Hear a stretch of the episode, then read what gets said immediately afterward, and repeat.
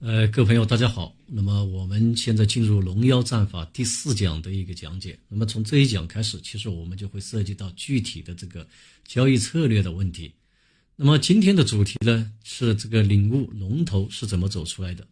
所以我们这一讲的重点啊，就只有一个，就是让大家彻彻底底的想明白、想清楚，龙头股它一定是走出来的，它不是很多朋友所。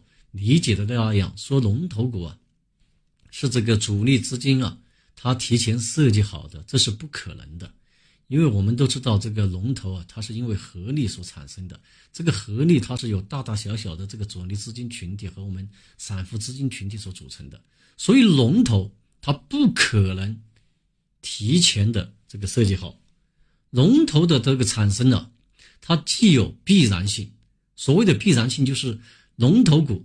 它是需要具有一定的条件，在那个环境下需要具有一定的条件，但是需要具有这样条件的个股，不会是只有一只，所以我们说它既有必然性，也有偶然性。偶然性就是什么呢？就是说在无数只具有这样条件下的个股中，哎，它被市场选中了，所以龙头股一定是走出来的。那么这一讲。就是要让大家把这个问题搞清楚。我想呢，就是说给大家选择了一个案例，就是以五 G 板块的这个走势啊，来这个给大家做一个推演。因为这个五 G 板块的当时的这个盘面已经不可能就是是去复盘了，就是用用这个呃同花顺来这个软件来表现，其实不太好表现。所以我想就是用表格给大家做一个展现。那么大家可以看到这个这张图，右边的这张表格呢，是我从同花顺上下载了一个表格。其实这个表格啊，非常的好，尤其对于我们刚刚学板学的朋友。呃，同花顺这个网站上每一天，它都会这个做那么一张表。这张表有个特点，它是把当天的所有涨停股，那么进行了按这个题材。做了一个归纳，一个归类。那么每一个归类呢，它还有一个特点是什么呢？是按照涨停板的这个涨停时间的顺序进行的排列。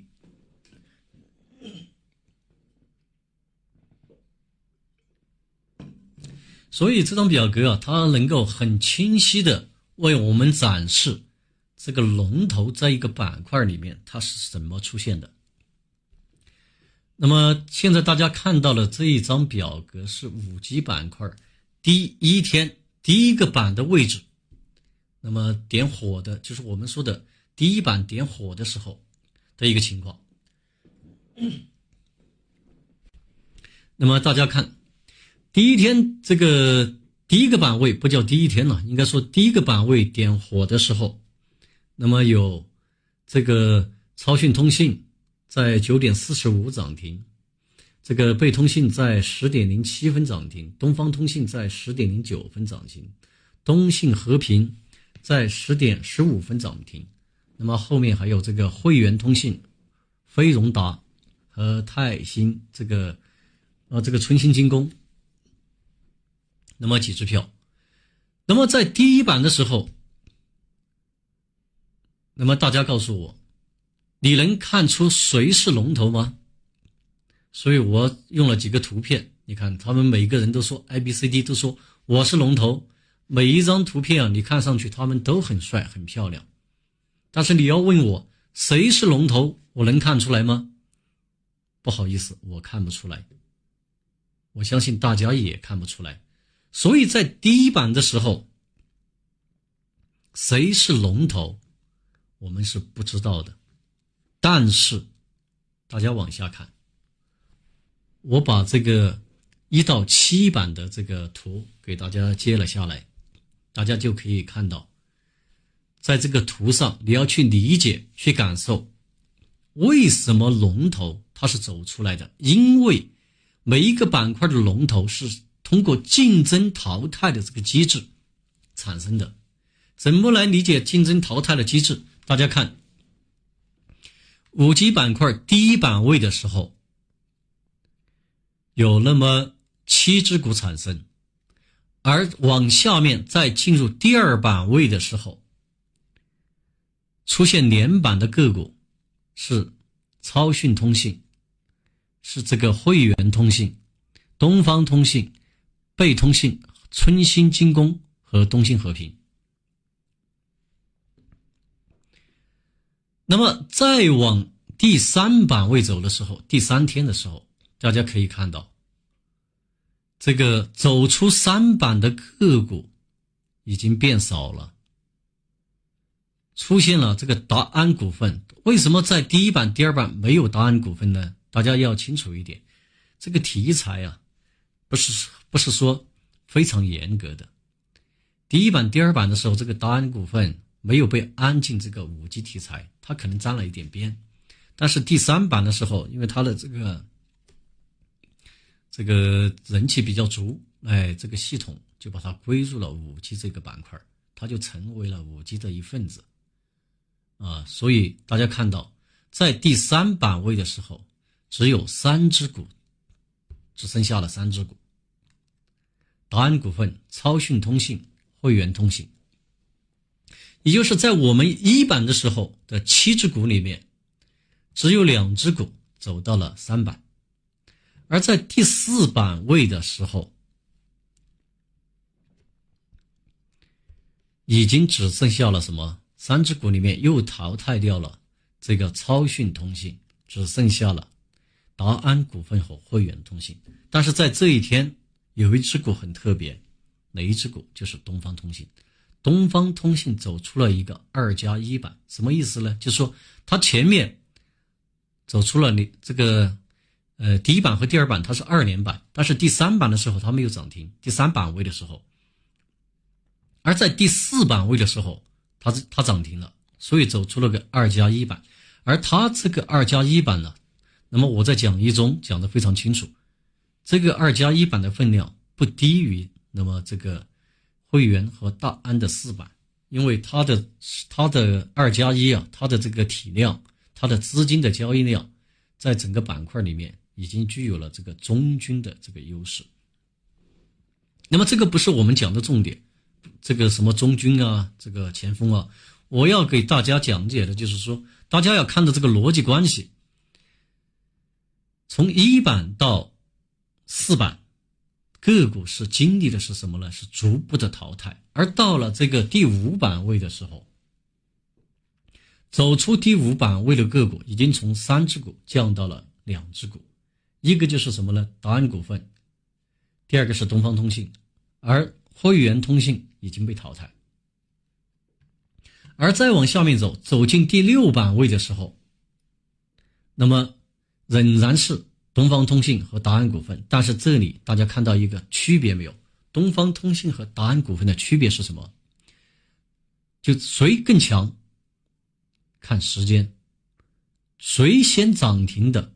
说明谁就更强，这是一个规律。谁先涨停，说明谁更有信心。所以东方通信从在一点四十六的时候涨停，而达安股份是在尾盘的时候涨停，这明显是跟风东方通信。所以东东方通信呢，毫不这个含糊的说，它已经成为了整个板块龙。所以在第七板的时候，你看东方只剩下了什么呢？东方通信一只股走到了二进四板的这个位置，哎，成为了整个这个五 G 板块的龙头。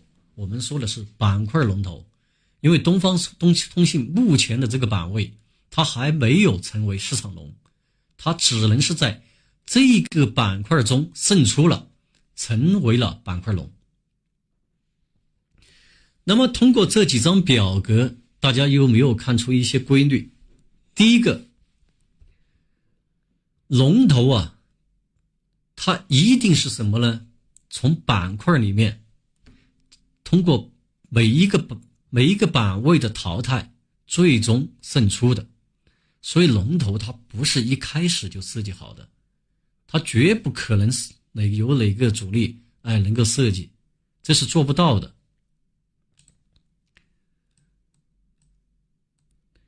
那么。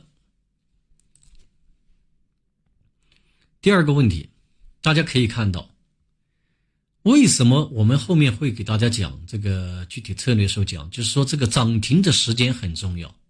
大家可以看这个，这个我们说的前所谓的前排股，就是在早上的时候，哎，这个呃在前面涨停的这个个股。所以这个时间性啊，涨停一个板块里面的这个时间性是很重要的一个问题。大家可以看到，这个你看超讯通信在前面的贝通信第一版的时候，超讯通信、贝通信、东方通信、通信和平这些这几只个股。他们都是在早上涨停的，看到没有？十点以前。而飞龙达和春兴精工这两只股呢，它是属于我们说的后排跟风股，在第一版的时候跟起来的。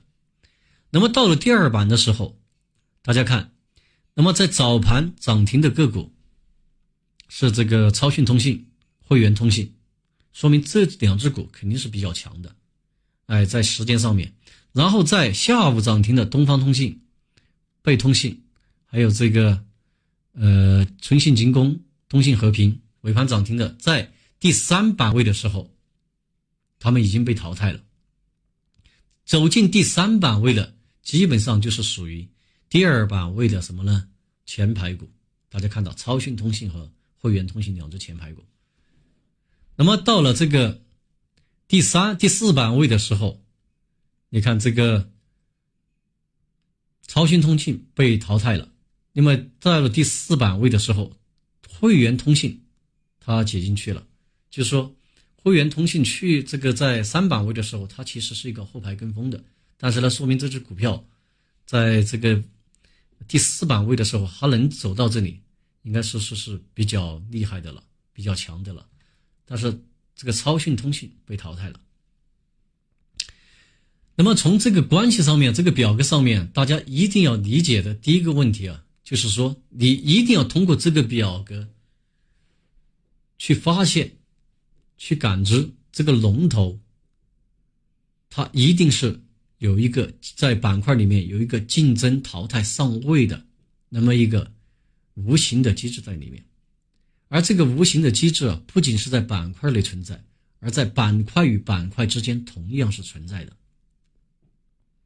所以，通过这个表格的这个走势的分析，我想大家应该非常清楚，哎，应该不会应不能够再有就说是龙头是谁设计的这种思维，你的思维一定要换回来。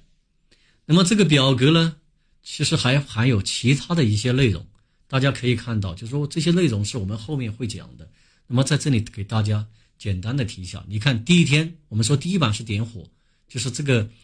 呃，五 G 这个板块它是属于一个发酵型的一种题材走势，所以它的第一天是一个点火，所以我们称为分歧，就是点火的时候是有分歧的。那么第二天形成了一致性，就是在当天晚上，那么被更多的短线资金主力所认可，形成了一致。这个一致怎么体现呢？就是说，你看这天有七只股涨停，这一天涨停的股就有十多只了，所以它出现了一个一致性。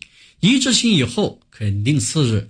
那么就出现了再分歧，这个分歧啊，就是说那个很多个股它是属于跟风的，那么很多资金在当天买进去后，在次日它套利走了，那么这个接盘的这个一少了，所以第二天出现了一个分歧，从分歧然后又走向了一个小的一个抑制，就是说比这天稍微强一点。这个抑制出现了以后，在第五天，那么它又走向了分歧，所以在第五天的时候。这个板块里面最后只剩下了四只连涨，呃，四只股的涨停。但是由于这个四只股虽然只有四只股的涨停，但是因为它具有很强的这个持续性的，所以在第五天的时候又被又在市场中继续发酵，又形成了个一致性的一个看好。你看又产产生了这这个差不多有十来只股票有涨停。那么涨停以后，这个一致性过以后，到 T G 第七板又出现了一个分歧。哎，又只剩下了这个六只股涨停，所以这就是一个，哎，板块的一个从一致到分歧，从分歧到一致的一个走势的一个情况。那么通过这七张表格，那么我们要得出的一个，呃，这个应该说，呃，一些重要的理念是什么？那么我给大家做一个总结。第一个就是大家一定要清楚。这个上位机制啊，是龙头战法最重要的一种的一个理念之一。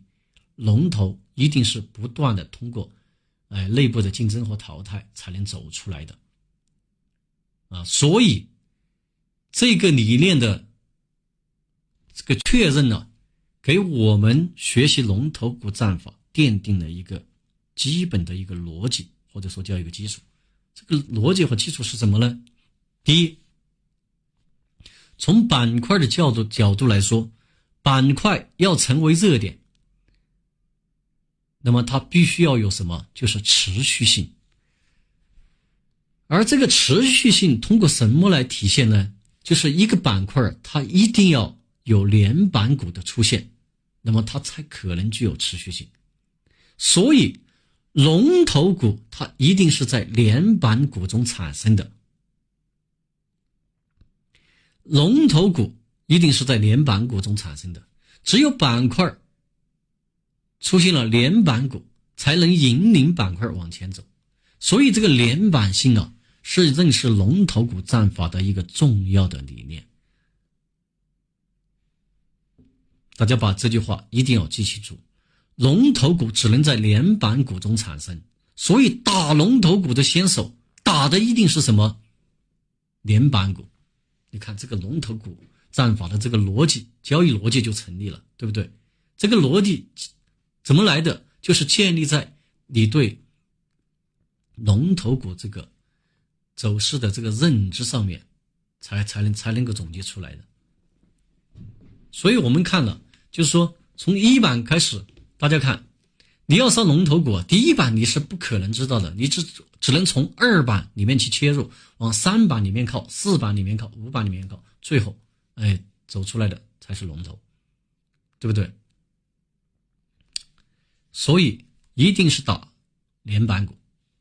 第二，龙头啊，它代表的是一种什么？是一种地位。这个和丛林社会一样的。你看，大家看那个呃动物世界的时候，不论是狮狮子、狼，这个他们都有自己的地盘。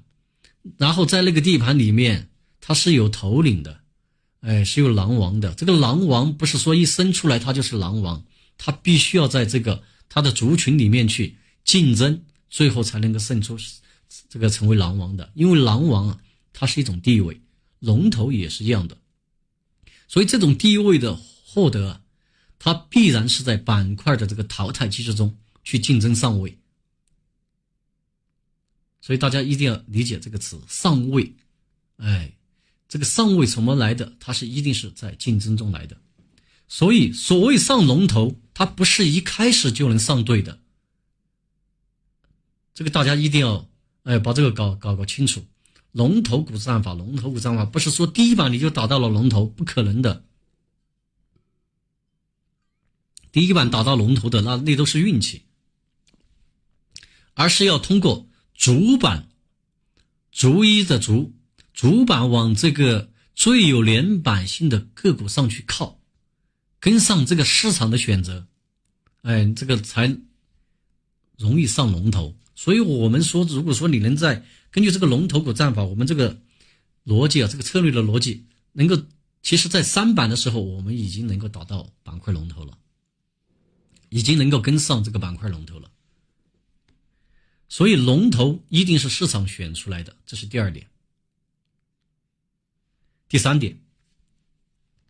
大家看到这个龙头股的走势以后，大家应该清楚。你看，第三板竞争第四板的时候，这个龙头啊，基本上已经可以，哎，也已经龙头像已经显出来了。这个东方通信的龙头像，到第五板的时候，其实这个龙头已经产生了。然后第六板、第七板，这个龙头已经确认了，市场已经公认了。这说明什么呢？说明龙头是走出来的，也说明龙头在成为公认的板块龙头之时，可能它已经要见顶了。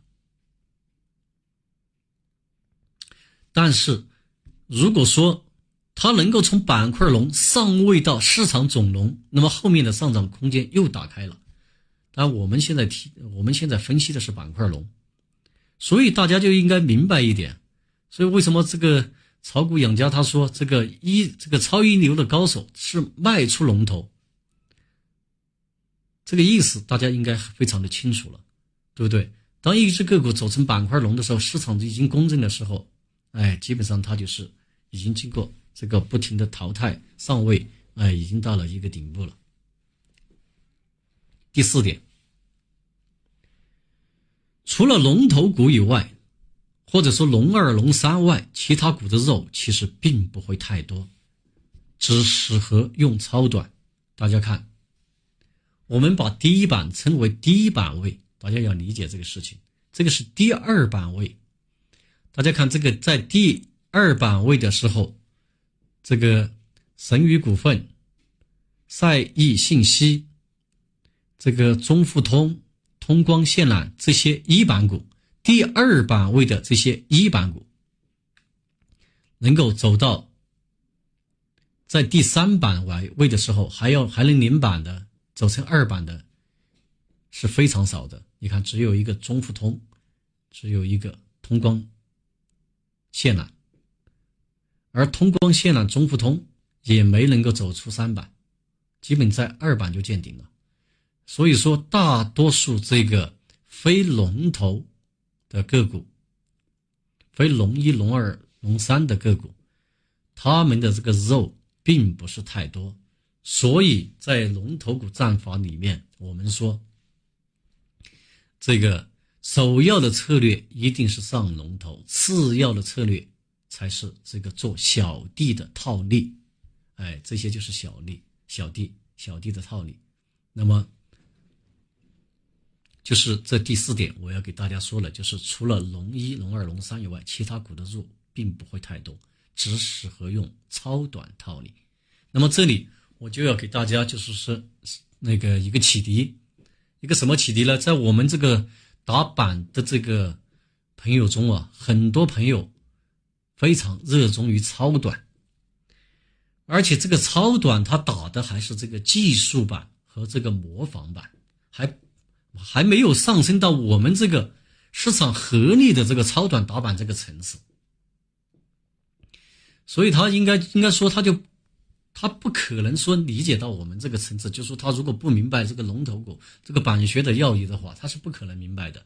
他都是从单一的个股的强度去所谓的分时强、K 线强去下手，这个下手的，哎，强一点的好一点的，可能从题材去下手，哎，运气好一点的，也许也能打得对，但是从根本上来说，他没有理解这个板学的根本逻辑，所以我就给大家说。为什么我在这个讲义中说超短打板，它其实只是龙头股的一个配角？那么通过这张两张 PPT 的讲解，我相信大家应该明白含义，因为它是一种小弟的一种套利，这个小弟的肉啊，它不是太多的，所以大家就别再像那些在超短中迷失的打板者。他们根本不明白这个游资的江湖，不明白这个市场合力的这个道理，所以我想我给大家说的这短短的这一段话，我相信对于很多过去打技术板、打这个模仿板，还在这个迷途中的朋友来说，那应该是说是这一段话就值回你的学费，因为不会让你再走这个弯路。这句话应该说点醒你对于这个超短打板的认识。不要再迷恋于这个所谓的超短打板，板学的核心就是龙头股战法。当然，你把我们这个板学这个这些核心的理念掌握了、明白以后，超短对于你来说其实就并不是难事了，因为我们整个板学里面，超短它也是一个组成的部分，就是我们所说的小弟套利的部分，它是一个配角。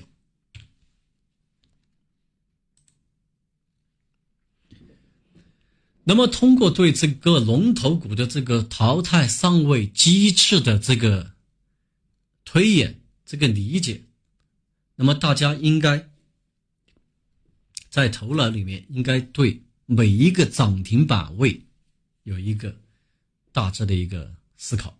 这个思考是什么呢？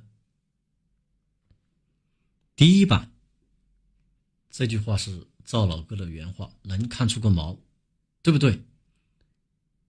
应该很清楚了，谁也不能在第一板中看出谁是看出龙头。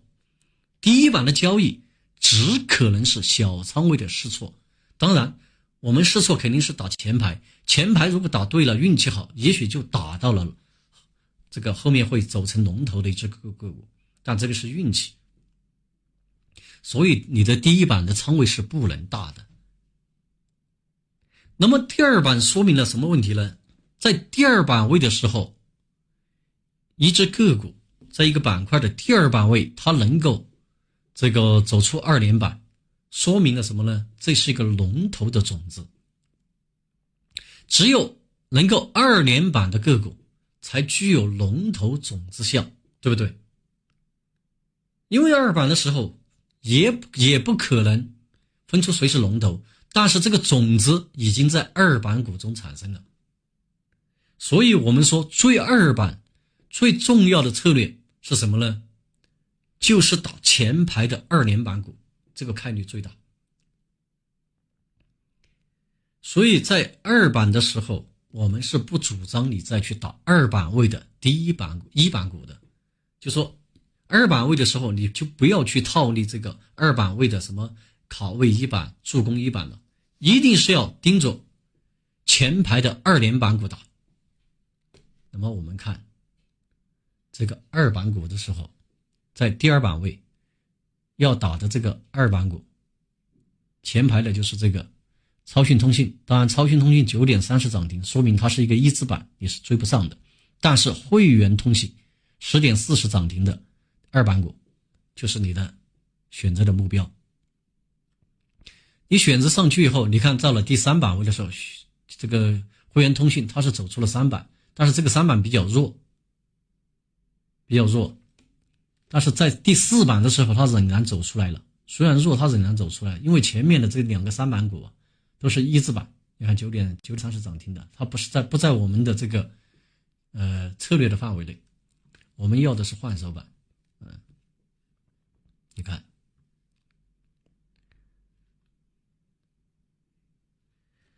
那么到了第三板的时候呢，我们说二板线龙头种子，三板线龙头项，基本上走到三板的位置，在一个标准的这个震荡市场中啊，这个第三板的位置已经剩下的个股其实已经不多了。那么谁最先涨停的龙头？当然不是一字板，不是一字板。我们说最先涨停的这个换手龙头啊，它就最有可能成为这个是这个板块龙。实际上到了三板龙头三板的时候，呃，第三板位的这个呃三板股的时候，其实那几只股，其实基本上这个市场里面已经清楚哪一只是最强的了。所以我们说第三板现了龙头相，那么第四板、第五板基本上已经有产生了这个龙头。这个龙头就已经走出来了，所以四板五到这个五板或者说六板呢，它可能就是是一个板块龙头的顶部，这个要取决于市场的环境和阶段。那么，比如说在像一八这个一八年，这个四板很多个股在这个位置啊就到顶了，但是到了牛市，在这个强势市场中啊，可能就是说会走出五板、六板、七板。就说，甚至是就是说，我们在第三板、第四板的时候，都还看不出这个龙头响，哎，因为太强势了。这个接力的资金啊，特别这个我们说的这个新来的这些韭菜呀，这个拼命的往里面买。但是这个理念基本上是这样，无非变化的是什么呢？就是说，是一种拓展，就说是一个资金强势后一个拓展啊。终归的，它不管是在。这个四板五板，中规的这个龙头项肯定是要走出来的，所以这个龙头股的这个竞争的这个尚未淘汰的这个趋势啊，这种机制啊，那么给我们的整个交易，那么理清了一个非常清晰的逻辑。那么在第一板的时候，小仓位试错，这个打前排股。因为前排股啊，说明这个主力，哎，准备比较充分，在头一天晚上这个题材开始发酵的时候，它比要去点火的时候，一般这个前排股，这个它的它的这个准备是比较充分的，它是有计划的去点火的。当然，我们这个后面会讲，就说除了前排以外，还有一个因素是很关键的，就是这个筹码的这个形态结构也要考虑。比如说，都是同样是这个前排的个股。那么我们优先选择的肯定是形态和筹码结构比较好的、换手比较足的，肯定是。所以第一板位考虑的就是小仓位去试错打前排股。那么在第二板位的时候，只打二连板的个股，最好的就是说前排的打二连板前排的个股，一板股不要参与，什么考位助攻都不要参与。第三板的时候已经现出了龙头像。那么我们就可以，就说，第一次首先的这个首要策略一定是上龙头，在第三板一定是上龙头。如果说三板上了龙头，那么如果这只板块龙后面能走出这个市场龙的话，你的这个先手的位置啊，就非常的轻松了。哎，后面不管它怎么走，从五板以后、六板以后、七板以后往上走，我根本不管。到了收盘的时候，我再做决定。那么这个后面也会讲，所以在第三板的时候现了龙头向后，首要的策略，第一，可以去首要的策略一定是去上龙头向股，次要的策略，龙头向只要一出以后，那么小弟的这个卡位套利就可以开始了。所以我们在第三板位的时候可以去做这个，呃一板的一个呃小弟的套利。就是选一板的，呃，这个卡位和助攻的小绿的套利。那么在这个第三板的位置呢，这个在强势的市场，这个第三板位的二连板股，前排的二连板股，换手比较足的二连板股也可以考虑，也是一个策略。但是到了第四板的时候，龙头已经出来了，那么我们就不适合再去追。二进三，或者说三进呃这个二进三的个股了，因为龙头出来以后，一只一个小弟啊，从二板走到三板的这种几率其实并不是太高，所以这个时候，那么更有胜率的套利的策略是什么呢？就是说，就是打这个龙头股的这个卡位小弟和助攻小弟，所以到第四板、第五板这个的交易策略就是。上龙头，这个三板跟上龙头了，悟龙头；没有跟上龙头的，没有悟到悟到龙头的，那么你就去做这个小弟的前排小弟的套利。当然，如果说这个板块你觉得题材非常强，这个呃这个行情也非常好，那么在三板这以后，在四板也可以去追龙头，上龙头。总之，我们龙头股战法的核心啊，首要策略肯定是在龙头上，次要策略配角才是这个做小弟的套利。所以这个这个逻辑大家要清楚。所以大家就尽力的要在这个二三板的时候，能把这个这能跟上这个龙头啊。前面这这个刚才一讲了，这个还要根据市场环境。如果太强的市场环境，这个如果二板你不跟进去的话，很可能三板四板你就跟不进去了，啊，这个所以这个我们这里推演的是一个标准的模式，大家还要根据实际情况，哎，去这个做一些调整，一些政策的一些策略的调整，但是根本的基础它不会变。那么一个龙头走到了第五板、第六板，就说成为了真正的板块龙以后。他就只有两个选择，一个就是退位衰退，这个板块这个板块龙头到顶了，退下来了，哎，就是我们呃养家讲的一流高手卖出龙头，就是卖出的就是这个位置。第二个呢，就是说他从板块龙中走出来，和其他的板块的龙头竞争，然后成为市场龙。我们这个。给大家讲的这个次序啊，是从单独单一的一个板块的讲的，市场的结构是很复杂的，比这个复杂。但是我们要从单一的结构上先去掌握，再向复杂的结构拓展。所以大家不要急，先把这个单一的板块龙头这个结构搞清楚。那么这个整个龙头股是走出来的这个理念呢，我想给大家应该是讲清楚了，哎，给大家也展示清楚了。那么很多朋友会有一个迷惑，就是说，除了龙头把龙头这个事情就走出来这个事情搞清楚以外，还有一个问题是什么呢？就是题材。很多朋友就是说，都陷于这个对题材的这个选择上。把握不好，在这个泥潭里啊，这个拔不出来。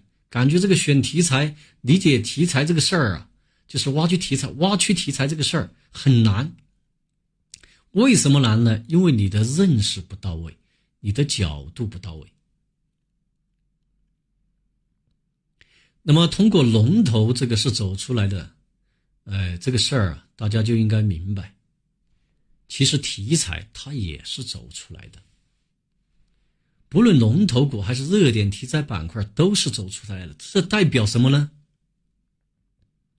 代表了我们选择题材、选择打板最好的选股方法是什么？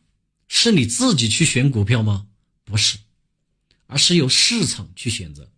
你要做的就是说，你对题材要有敏感性，但是你的这个敏感性，也只是你自己头脑的一个敏感性。最终啊的选择。还是必须要交给市场，所以说我们说我们这个短线交易啊，它是一种投机的一种行动，一种活动。投机的市场，你一定要尊重市场，一定要让市场说了算。所以说，我们说学习题材，让你掌握学习的是什么呢？是学习培养这个敏感的这种对题材的这种盘面的这种呃敏感能力啊，你能够动态的去感知。这个什么样的题材，在什么样的时机、情绪或者下面，容易哎形成这个市场合力，好的市场合力，而不是说你一开始你就能知道哪个题材是最好的，哪个题材不行，不是这样的。前面也给大家讲了，这个题材比题材重要的是时机，题材不是绝对的，一个很好的题材不一定走出一个好的行情。一个普通的题材，那么时机对，它也可能走出好的行情，啊，前面我们说的这个千年雄安就是一个例子，贵州燃气就是一个例子，所以大家一定要明白，这个短线市场它就是一个纯粹的投机的一个活动，这个市场里面，只要市场强势的时候，很多资金啊都会跟风去炒作，所以。任何的这个题材在这个市场里面出现都不奇怪，但是每一天出现的那么多题材啊，除了主流题材以外，其他的非主流的题材都不值得你去浪费时间去关注。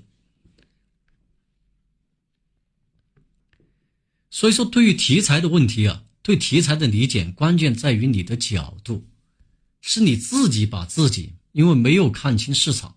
不懂得这个题材意识走出来的这个呃道理，把自己陷入这个泥潭，所以，我我就可以就是说，在这里给大家说，这个回答大家几个问题，就是说，我也写在了这个 PPT 上，就是说，题材可不可以潜伏？那么，我可以再告诉大家，潜伏的实质其实就是一种碰运气。可以潜伏的题材，多数它都是名牌。哎，比如我们说，就是大大的这个这个对台湾的这个讲话，每一年新年都会讲，所以有的资金啊，他就会提前潜伏这个题材。但是这一类名牌的题材，通常啊都会容易成为一日游，因为什么呢？因为这个问题啊，这个事件一兑现以后，基本上它就结束了。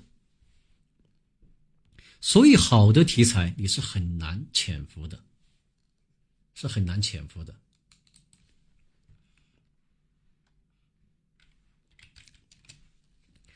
那么就说，那么市场中呢，就说有一些敏感性比较强的中这个资金啊，他也会去做一些，就是说，呃，从炒作的角度哈去做一些潜伏。那么就说这些资金呢，就是它呢，就是前面我们说的，你要培养你对盘面的一个敏感性，但是这个是需要时间的。但是就是说，即使你有很好的敏感性啊，也不代表说你的这个判断和这个认识就一定是对的。那么后面我们会用这个，呃，粤港澳这个大湾区这个方面，呃，来给大家做一个案例。嗯，所以这个题材的事情啊，大家不要把它想的那么复杂。那么最好的选题材的方法是什么呢？就是说，你如果不会选这个题材，你就要改变方法，改变角度，让什么？让市场帮你选。你每天都去复盘。都去关注这个政策和题材的这个呃市场有什么题材，那么这个的作用是要培养你这个面对题材和对这个政策的敏锐性，但是在具体操作的时候，你一定要这个不是从你的大脑出发，一定要由市场来给你选。你比如说，比如说就是像五五 G 这个题材一样，你看这个我们这个五 G 当天啊。出现了次新股、五 G，其他的题材有几十只股票涨停，但是第一手、第一板，你看当天这一个出来以后，这个这个呃这张归纳表出来以后，你看你看到就非常清爽，非常清爽。这个时候你会做一个什么事情呢？我们复盘的时候做个什么事情呢？就说题材的第一板出来，我不知道没有关系啊，我不会选择没有关系啊。第一版之前就说第一版我没有参与，没有关系，因为第一版我就让市场把这个，呃，这个题材先表现体现出来。你看这张表上面，我们知道一个次新股，一个五 G 是当天比较强的。那么第二天我们要做的什么事情呢？就是说，在他们的二板位的时候，在集合竞价的时候，在头一天晚上我们就要考虑了这两个题材哪一个。可能成为热点，哎，成为主流。那么第二天肯定是这个，呃，这个叫什么呢？就说走出连板性比较好的个的的这个板块，他们两两个板块里面谁的连板性最好？那么在竞结合竞价的时候，其实也是基本上能够看出来的。然后头一天你做好了一个哎准备，那么把这些股票。放在一个股票池里面供这个，呃，这个观察。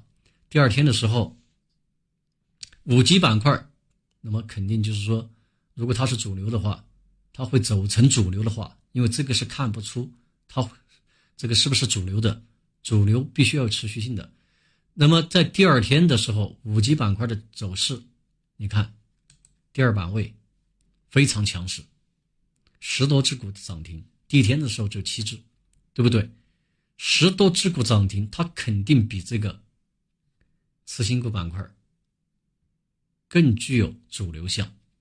那么在结合竞价的时候，我们就可以根据昨天的复盘的这些个股，那么最先走出二连板的个股，超讯通讯打不上，那么汇源通信你就可以上了。所以这个题材是不是由市场就给你选出来了？所以选题材的问题不要急，换角度来做，自己选不好就让市场选。实际上我们学板学啊，最终都必须由市场给你选，包括龙头也是一样的。所以我给大家说啊，这个选股选股最好的选股方法是市场选股法。所以这里给大家做一个讲解。那么这张 PPT 呢，要想给大家。这个讲的概念呢，就是说，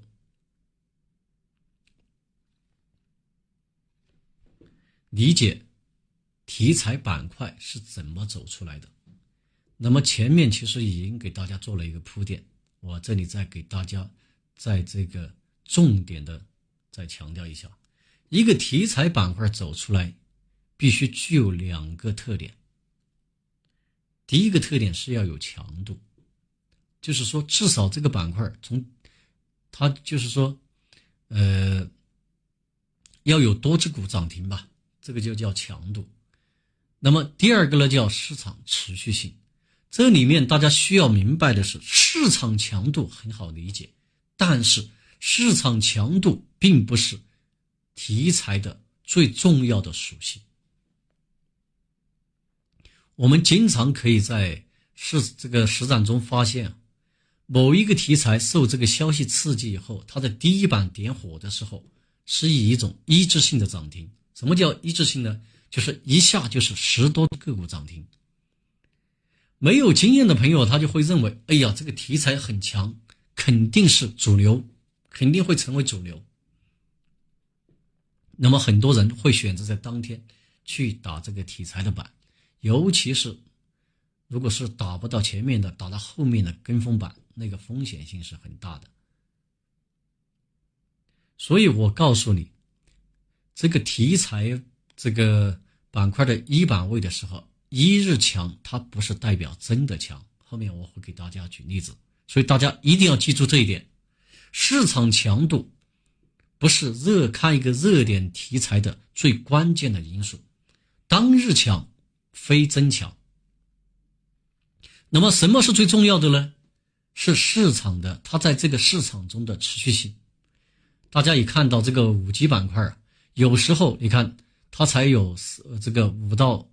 这个五到六只股涨停，可能比当时的当天的这个有些这个新题材新出现的题材，这个涨停股少，但是它就是主流。为什么它是主流呢？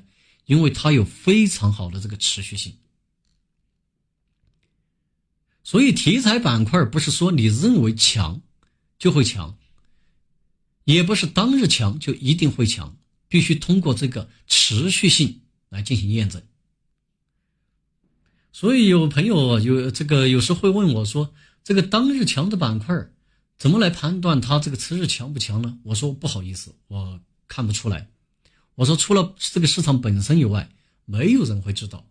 如果你认为这个题材的级别是判断标准，那也不是，也就说也未必是正确的。那么前面我们已经讲了，这个事儿必须由市场说了算。市场怎么说？就是刚才我们讲的，最重要的就是要持续性。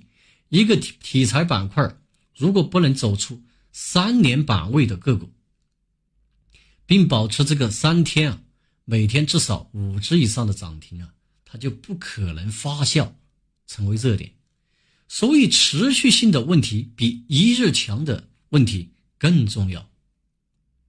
当然，面对这个持续性的问题，也还有主流和次主流之分。就说次主流也需要这个持续性，所以市场强度和这个市场持续性是一个题材板块能否走成这个热点的两个必要的因素。那么前面其实我也反复给大家介绍过，我们这个市场里面的短线主力资金群体啊，有的它的模式是喜欢去这个点火。有的喜欢接力，哎，特别是一些谨慎的大资金啊，有的他就会等到这个板块三板之后，哎，已经看出了机会，他才会去参与。因为一个板块能够走出三板，基本上就给予了了持续性，说明了它有了这个后面的这个上涨空间。所以说啊，这个大资金啊，他也不是说所有的机会他都要去把握的。他也是根据自己的模式来做选择的，不是自己模式里的机会他是会放弃的。那么有的朋友就是说，老师给我提说，有的好题材板块一上来就是一字没有机会。那么没有机会，这个一字不是在你的这个模式范围内，你为什么不可以学这个大资金一样去放弃呢？所以啊，大家就是说。一定要把自己的模式要确定清楚，把自己最有把握的这个，呃，最有把握这个，呃，概率最大的这种操作的方法，要要自己心里要有数，要确定下来。那么在下面呢，我给大家举两个例子。第一个就是说，为什么说当日强并非真的强？那么我们可以看一下十二月二十六日、二十七日的一个盘面的一个情况。你看十二月二十六日的这个情况是什么呢？当天呢，这个特高压这个题材呀，走出了一个很强的一个走势，有十多只股票涨停，而这个五 G 正好处于这个三板股的位置，它具有很持这个呃很走出了持续性，所以从这张表大家应该明白，这个五 G 它实际上已经走成了什么呢？热点，啊，已经走成了热点，一个持续性的热点。当天的还有你看，还有创投、独角兽，其他的个股。大概有七八十只，但是没有经验的朋友，他不懂板学的朋友，可能他就觉得，哎呀，当天最强的是这个特高压，那么克特高压一定就是主流，或者说一定会成为主流。那么我们再看二十七号的情况，到了二十七号的时候，五级板块从分歧，你看走向了一致。那么比头一天涨停的个股反而增加了，而我们头一天比较强势的特高压板块，在第二天竟然全部熄火了，只剩下了一只风帆股份特高压题材。当然，这只股票后面走成了一个独狼，然后成了这个龙二市场的总龙二，成了妖，这是一个。也是一个演化的过程。那么，风帆股份也告诉大家，这个整个走势啊，个股真的是竞争，通过竞争进位上来的。你看，风帆股份最后从独狼走成了妖股。所以，大家不要认为当日这个涨停数量最多的个股，这这这题材，哎，就一定会成为主流，一定最强势。只有具有持续性的题材。才能够走成热点题材，这是第一个要给大家说的问题。呃，举的例子。第二一个要给大家举的例子是什么呢？就是说，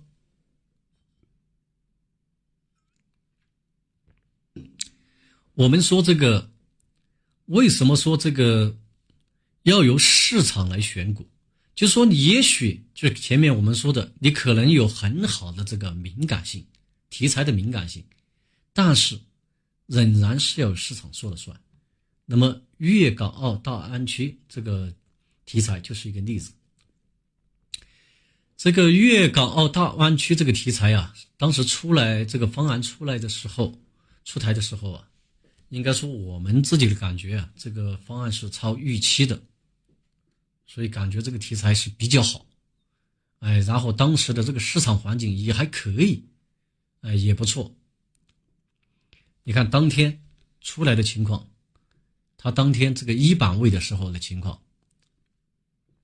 远远强于这个这个柔性屏。你看柔性屏当时已经出在了这个大概柔性屏就是主流，已经成为主流了。哎，它已经是在一个六板位的一个位置了，啊，它已经是名副其实的主流。那么粤港澳这个题材出来以后啊。这个我们当时感觉这个非常的好，哎，超出了我们就是它的方案的内容超出了我们的预期。那么在一板位的时候，它的表现也确实非常好，非常强。你看，这个几十只股票应该说是至少是在二十只以上吧。问题是在二月二十号的时候，这个题材基本上没有被在被弱化了。没有被市场持续的继续的看好，只出现了在头一天的这个涨停股里面只出现了三只，而且这个题材的归类已经不再是这个粤港澳了，变成了广州，哎，广州加的一个题材。所以这个说明什么呢？说明了就说这个题材好不好啊？重点还是要看市场认不认可。如果市场不认可，你认为再好的题材，那也是没有用的。所以这就又给我们就是强化了那个意识：你选题材不会选没有关系，你就让市场来给你选，你就从市场的这个强势，呃，这个板块的强度和持续性去，根据我们的试错这个策略去操作。那么你的整个操作的思路是不是就非常的清晰了？所以说这个板学啊，这个龙头啊，这个板块啊，这个热点啊，这个题材啊，这些东西啊，只要把我们把这个市场理解力那个学到位了，把这些本质的根本性的东西掌握了，把这些我们就是我在第一节第一讲中讲的，看能够看清事实了，其实很多东西就没有那么复杂了，对不对？我想通过这几讲，那么大家应该说。对龙头股应该有一个很清晰的认识了。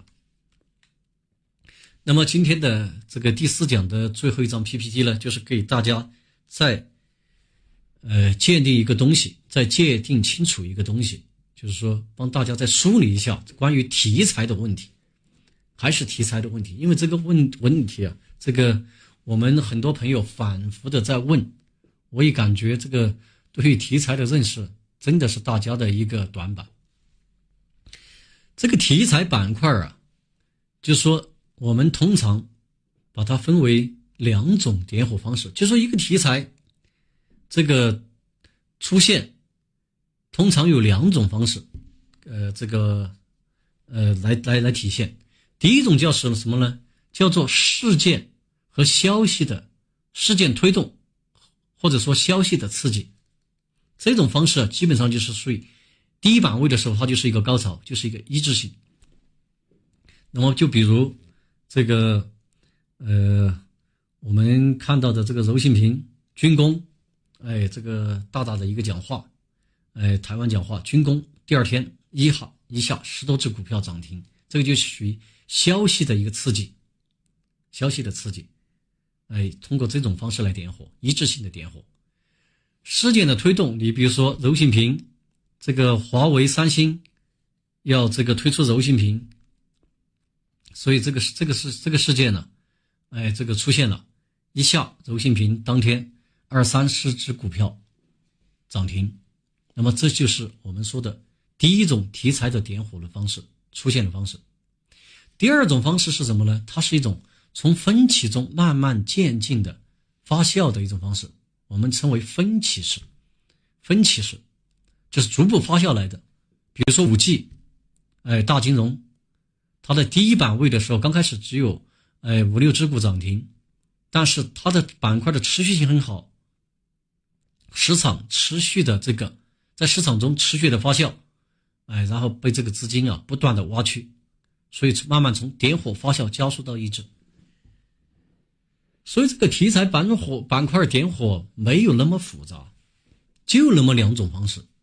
你把这两种方式搞明白了，再激活我前面讲的那些东西，整个这个单一的盘面的这个板块的这个走势，龙头股的走势，就板块龙头的走势，应该就是非常清晰了。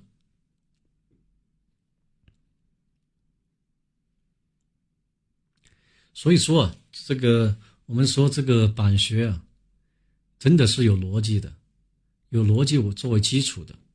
有这个它的这个背景的，那么最重要的一点是什么呢？我们这个炒股票就是要能够看清这些事实，而要看清这些事实，确实有时候没有人带，很多朋友啊，可能一辈子都悟不透这些问题。